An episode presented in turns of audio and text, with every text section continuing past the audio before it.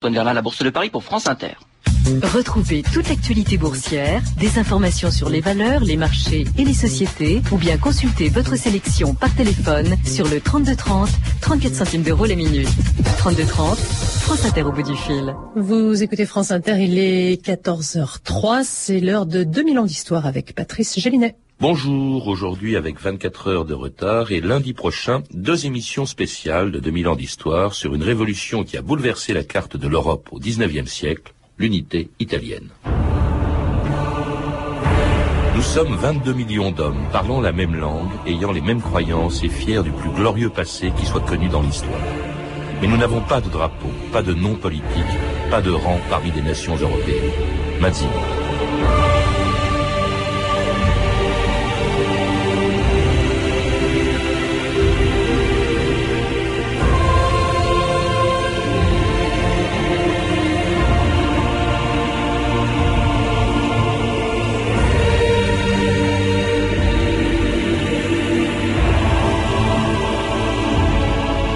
2000 ans d'histoire.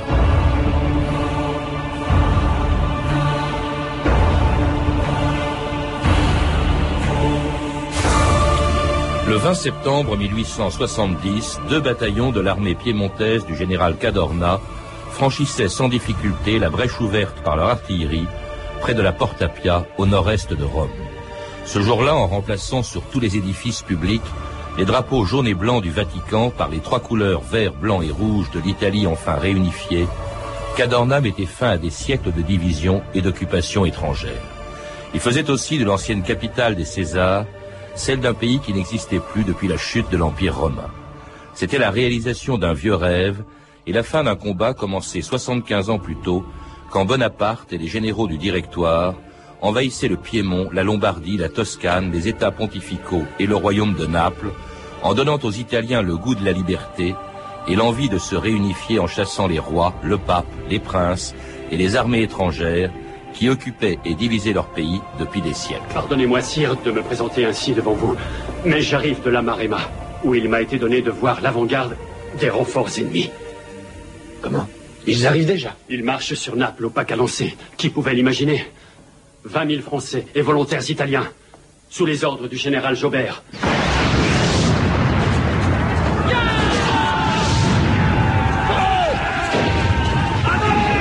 Écoute, tu entends? C'est la révolution. Le roi ne s'est pas montré au balcon, il kidnappe. Il abandonne son peuple. Et les Français? Bientôt ils arriveront, Louisa. On ne voit rien du tout d'ici. L'accès au port est fermé. Le roi embarque avec le trésor du royaume et la cour.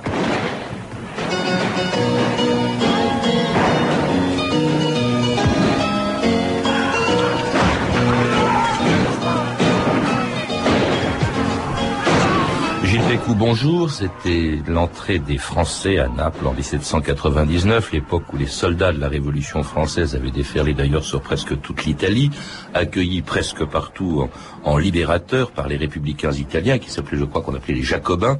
Et, et c'était le début d'un mouvement que les Italiens ont appelé le Risorgimento, cette espèce de renaissance qui en 70 ans allait permettre à la fois l'indépendance et l'unité d'un pays dont vous rappelez dans un livre qu'il était très profondément divisé. On l'oublie aujourd'hui, on est habitué à l'Italie avec ses frontières d'aujourd'hui, mais à la fin du XVIIIe siècle, il y avait des quantités d'États et qui étaient tous d'ailleurs des monarchies d'ancien régime. Oui, on l'oublie. Euh, vous dites qu'on l'oublie, je n'en suis pas si sûr que cela. On l'oublie ou on le rappelle sans cesse en Italie? En tout cas, que l'Italie a d'abord été euh, un État-nation divisé, ou plutôt euh, une nation divisée en plusieurs États. Vous avez raison, à la fin du XVIIIe siècle, et du reste même au début du XIXe siècle, après l'intermède de la présence française, euh, la péninsule est divisée en plusieurs États. J'en verrai euh, schématiquement trois ensembles.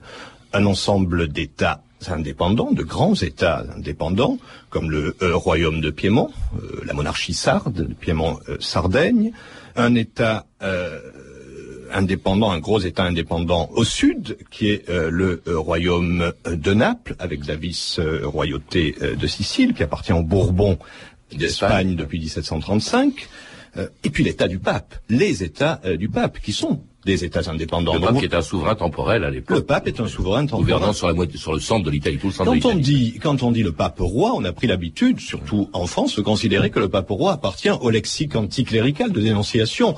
Mais le pape roi, c'est d'abord pour dire que le pape est un souverain temporel, un vrai roi, comme vous le rappelez. À côté de ces États indépendants, des États euh, sous tutelle, des États vassaux, les petits duchés euh, du centre euh, de l'Italie, ou le grand-duché de Toscane, qui est lié à la maison de Habsbourg. Et puis enfin, des possessions directes de l'étranger. Vous faisiez allusion à la présence de l'étranger. Bien, les étrangers sont là à la fin du XVIIIe siècle, ils seront là aussi tout au long de la première moitié du XIXe siècle. Je veux parler des Autrichiens en Lombardie. Est-ce que, malgré ces divisions, il existe déjà à cette époque-là un sentiment national italien et la volonté des Italiens de se rassembler en un seul et même grand État Gilles Pécou? Il existe un sentiment national si l'on considère qu'un sentiment euh, national, c'est d'abord la création, la réinvention ou l'invention par les élites culturelles et politiques d'une communauté culturelle, euh, d'une communauté intellectuelle, d'une sorte de euh, consensus qui se définit par un territoire et une histoire et une langue commune. Alors là, oui, on parle d'Italie, avant même de parler de citoyens italiens. Hmm. On parle d'Italie, naturellement, on parle de nation culturelle euh, italienne depuis longtemps. Mais je ne crois pas qu'à l'époque des Lumières, à la fin du XVIIIe siècle, ou de ce que l'on appelle les réformes euh, depuis 1750 euh, et 1770, cette, euh, cette idée qu'il y a une communauté nationale, culturelle italienne, puisse traduire par une unité politique ou même une construction politique euh, indépendante italienne. En tout cas, c'est un ordre des choses qui est immuable jusqu'à l'arrivée, on a entendu, des Français en Italie, qui va provoquer presque partout le départ des, des monarques d'ancien régime et la naissance de républiques sur le modèle français, comme au royaume de Naples qui devient la République parthénopéenne. Faites trois fois le tour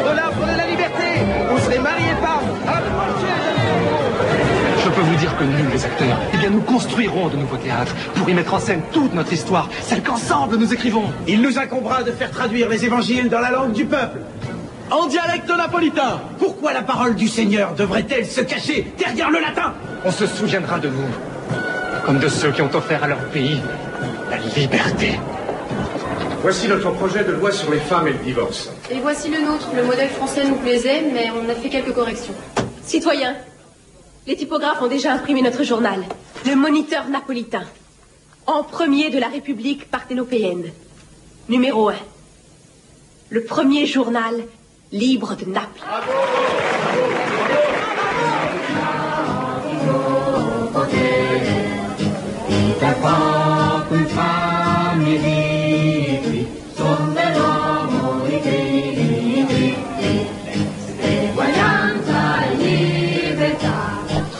C'était la naissance de la République parthénopéenne, une de ce que les Français appelaient les républiques sœurs. Il y en a eu d'autres. Il y a eu la République ligurienne, la République romaine, la République euh, cisalpine aussi, où apparaît d'ailleurs, je crois pour la première fois, je l'ai lu dans votre livre, Gilles Pécou, le drapeau tricolore qui deviendra le drapeau euh, des Italiens. Oui, le drapeau tricolore, euh, d'abord horizontal, comme du reste le tricolore français, puis vertical apparaît en 1796, puis c'est diffusé en 1797. Alors je passe sur les querelles de paternité euh, de lieu euh, au moment du bicentenaire de la création du, du drapeau, mais en tout cas ce qui est certain, c'est qu'il est lié à la présence des euh, Français, des troupes françaises de euh, l'armée euh, du directoire de, de, Bonaparte. Une présence française, une présence française qui est considérée au fond comme une espèce de libération par certains, par ce qu'on appelle les Jacobins, c'est-à-dire les républicains qui admirent la Révolution française, et puis alors qui va quand même finir par devenir pesante parce que ces républiques sœurs vont devenir des départements,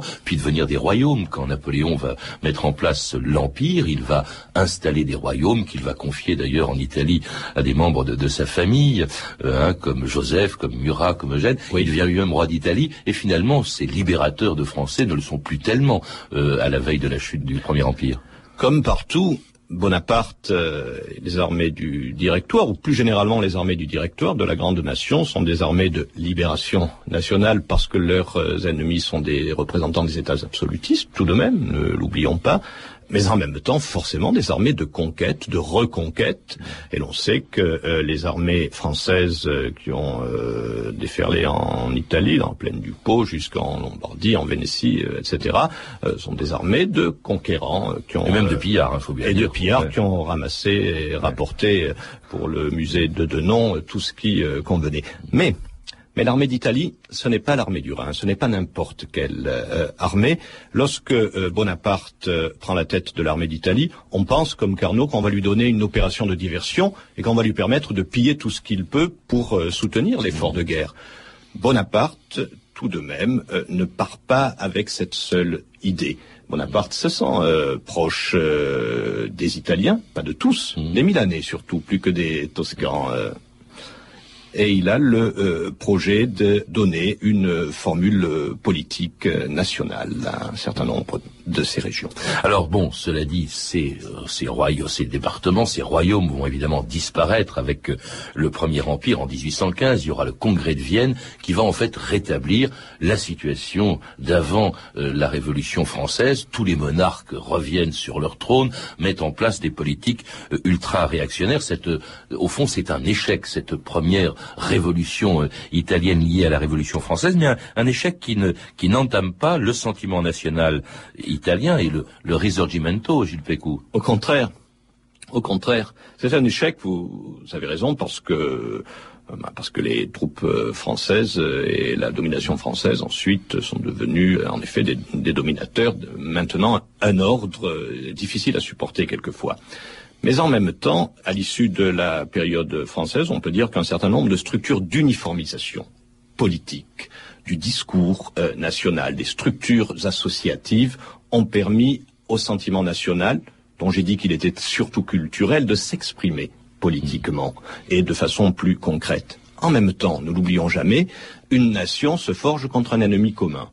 Et les Français ont apporté des instruments pour euh, lutter contre eux-mêmes et ont donc forgé ce qu'on peut appeler une sorte de patriotisme de la haine dans les termes du euh, poète Vittorio Alfieri. Par conséquent, le euh, Risorgimento, mouvement de libération, de renaissance nationale italienne. Renaissance, c'est ça le sens de du renaissance. Ah oui, c'est renaissance, réveil, résurrection est tout de même bien né de la présence française. Les historiens italiens eux-mêmes l'admettent. Et au début du XIXe siècle, il est incarné par un certain nombre de grandes figures politiques, mais aussi euh, culturelles, comme les écrivains, comme l'écrivain euh, Manzini par exemple, ou encore euh, comme celui qui en 1842 galvanise le patriotisme des Italiens en écrivant l'œuvre musicale qui va faire de lui une des figures emblématiques de l'indépendance et de l'unité italienne. Ah, Verdi. Oui. Tiens, regarde. Qu'est-ce que c'est? Eh bien, le livret de Solera, celui que Nicolas n'aime pas. Oh, un sujet magnifique. Tiens, tiens, lis-le. C'était un manuscrit en gros caractères comme il était d'usage alors. Nabucodonosor Le regard se posèrent sur la page qui était devant moi. Et ce vers m'apparut. Je lis le livret non pas une, mais deux, trois fois. Oh mia patria, si bella e perduta, rimembranza si cara e fatale.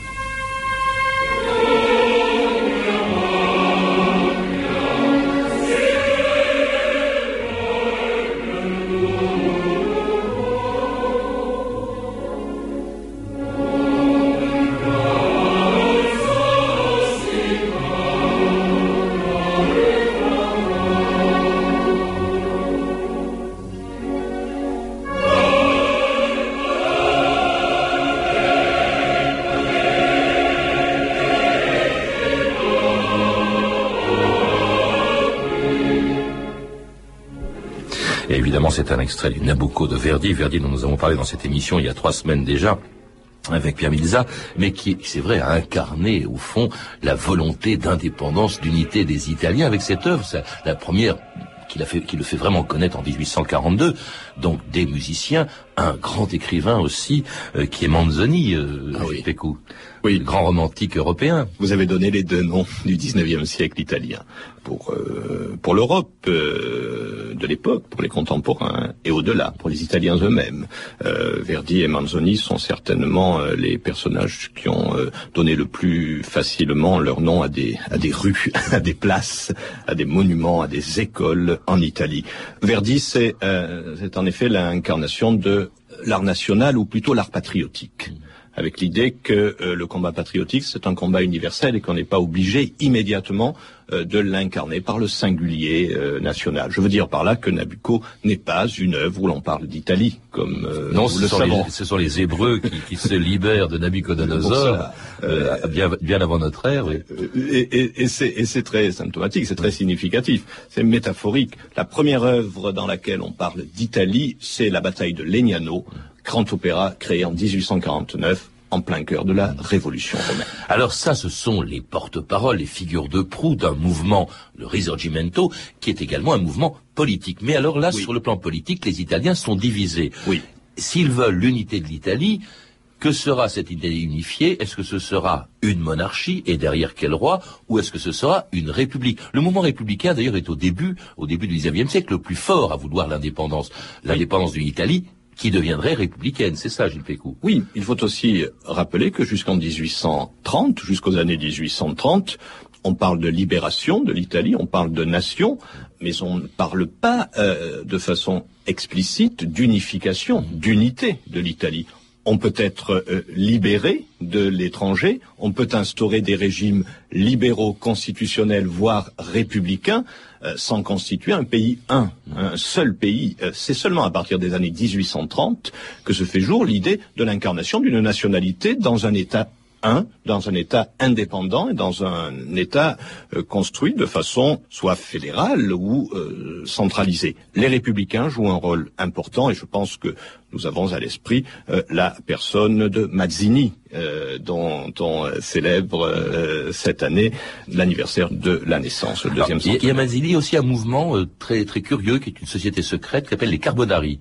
Oui, euh, les Carbonari, c'est une la charbonnerie en français, c'est une euh, société secrète euh, dont on a évidemment de nombreux exemples en France, euh, également sous la monarchie euh, libérale. Ces euh, membres de, cette, de ces sociétés secrètes sont souvent recrutés parmi des officiers ou les euh, sous-officiers des armées napoléoniennes, quelquefois. D'où l'importance, encore une fois, où l'on retrouve euh, nos Français euh, à l'origine du mouvement italien.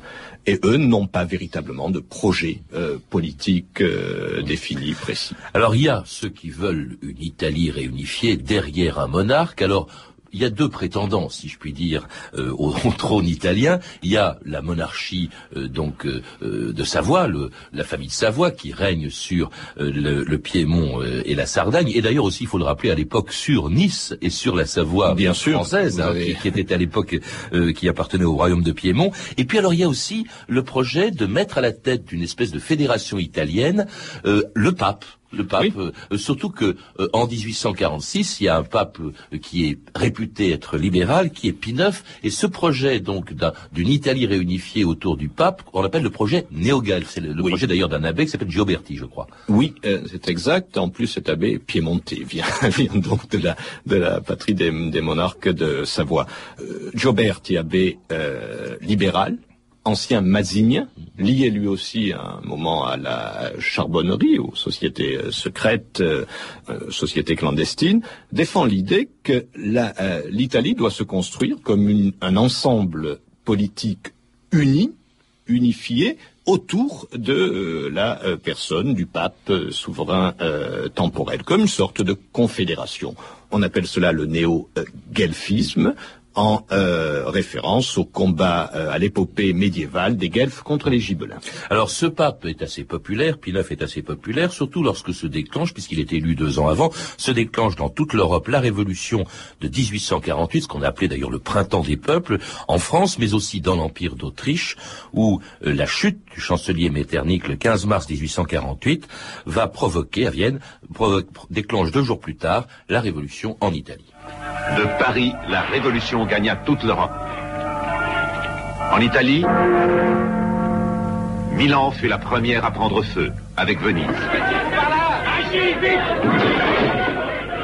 Apportez vite Apportez la barricade des passations Un coup de main, on va la renverser. Eh, venez nous aider.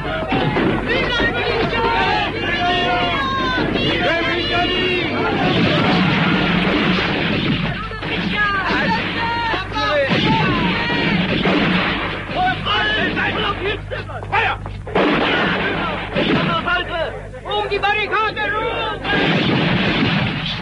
Après cinq jours de combat, à l'aube du 23 mars 1848, Milan était libre.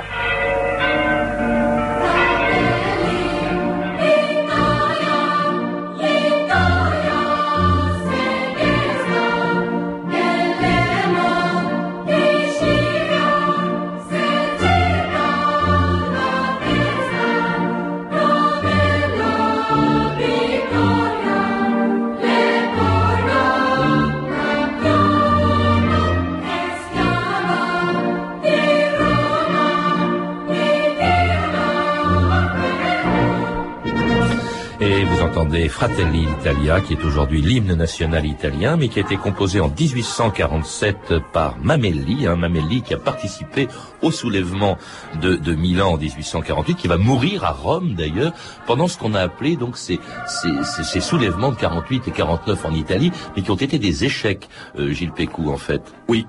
1848-1849, les révolutions italiennes du printemps des peuples dans la péninsule, ce sont des échecs, non pas comme révolution constitutionnelle, là ça a marché si j'ose dire, mais ce sont des échecs comme guerre nationale, comme guerre patriotique, comme révolution contre les étrangers, et ce sont des échecs ou des demi-échecs comme révolution démocratique et républicaine. Il faut distinguer deux choses, vous le faites dans votre livre, d'ailleurs Gilles Pécou.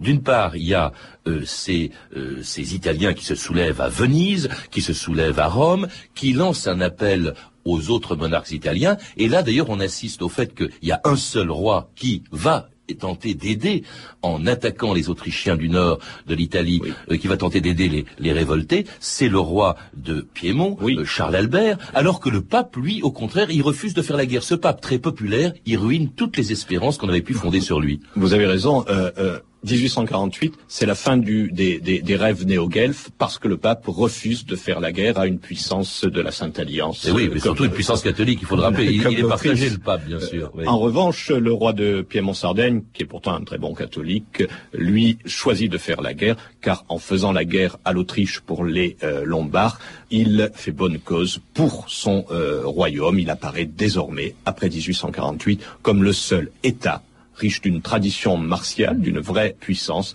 capable d'unifier par les armes la péninsule. Il fait la guerre, mais malheureusement, il la perd contre les Autrichiens avec deux grandes batailles, Custozza et, et Novare.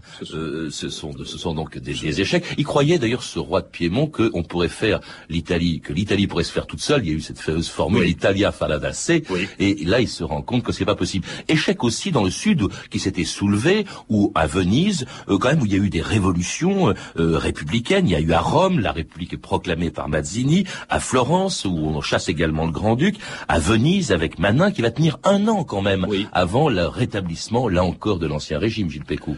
On peut dire que toutes ces expériences ont connu euh, l'échec parce qu'elles sont euh, sans suite directe et euh, concrète, mais en revanche, on peut considérer que la République euh, à Rome, les expériences siciliennes, celles de Milan, celles de Venise, celles de Florence, celles de Livourne, bref, tout cela a marqué durablement la vie euh, politique, le sentiment euh, national, les pratiques même de la démocratie euh, en Italie. C'est de, de cette époque que datent les expériences suffrage universel masculin, d'abolition du pouvoir temporel, toutes choses que l'on retrouvera euh, bien plus tard dans l'Italie unifiée. Il faut rappeler que à Rome, la République qui a été proclamée a été renversée, chose curieuse, par un certain Louis-Napoléon Bonaparte, le futur Napoléon III, qui a envoyé une armée euh, française, commandée par le maréchal Oudinot, pour renverser ces républicains, euh, euh, parmi lesquels se trouve d'ailleurs déjà Garibaldi, hein, euh, euh, Manelli qui a été tué. Euh, et c'est c'est pour- pourquoi ce Napoléon, qui plus tard va aider l'unité italienne, a-t-il empêché, la, la- a-t-il renversé cette République romaine qui a duré peu de temps finalement? Ce Napoléon, ce Napoléon Bonaparte, qui surtout a un passé de Carbonaro, qui surtout a un passé En de plus, sympathisant pour l'unité italienne. Pourquoi? Parce que tout simplement l'intervention en Italie obéit au principe d'arbitrage euh, en euh, Europe méditerranéenne. Ce qui justifie l'intervention des Français à ce moment, c'est euh, l'idée d'empêcher, le prétexte d'empêcher une restauration du pouvoir autrichien, une répression de la révolution romaine à Rome. En réalité, cet arbitrage cette mission de neutralité se transforme en aide pure et simple du pape contre mmh. les euh, patriotes Alors, italiens. Ça va changer. On tirera toutes les leçons de ces deux échecs. Au fond, l'échec de la Révolution française de 89 et de son participation, euh, de son arrivée en Italie. Échec de 1848. On a même eu d'autres en 1830. Oui. En revanche, on, on, en parlera de lundi avec vous. Ce sera une réussite. Cette unité va se réaliser à partir de euh, 1848 et jusqu'en 1870. Nous en parlerons avec vous lundi prochain. Gilles Pécou, je rappelle en attendant que vous êtes l'auteur de Naissance de l'Italie contemporaine, publié aux éditions Armand Collin dans la collection U-Histoire contemporaine. Vous êtes aussi l'auteur de Penser les frontières de l'Europe du 19e siècle au 20e siècle, publié au PUF. Vous avez pu entendre des extraits des films ou téléfilms suivants, La Sante Felice de Paolo et Vittorio Taviani, euh, qui a été euh, distribué, qui a été euh, diffusé récemment, je crois, sur TF1, avec Laetitia Casta, qui est disponible en DVD chez France Télévisions. C'est pas TF1, c'était France 2. Et puis euh, également un extrait d'une série de la RAI consacrée à Verdi. Ces références sont disponibles au 32-30, 34 centimes la minute ou sur franceinter.com. C'était 2000 ans d'histoire. Merci à Vincent Le Pigeon pour la technique, Claire Destacan, Claire Tesser et Cédric Joseph Julien pour la documentation, ainsi qu'à Nathalie Salle pour la réalisation.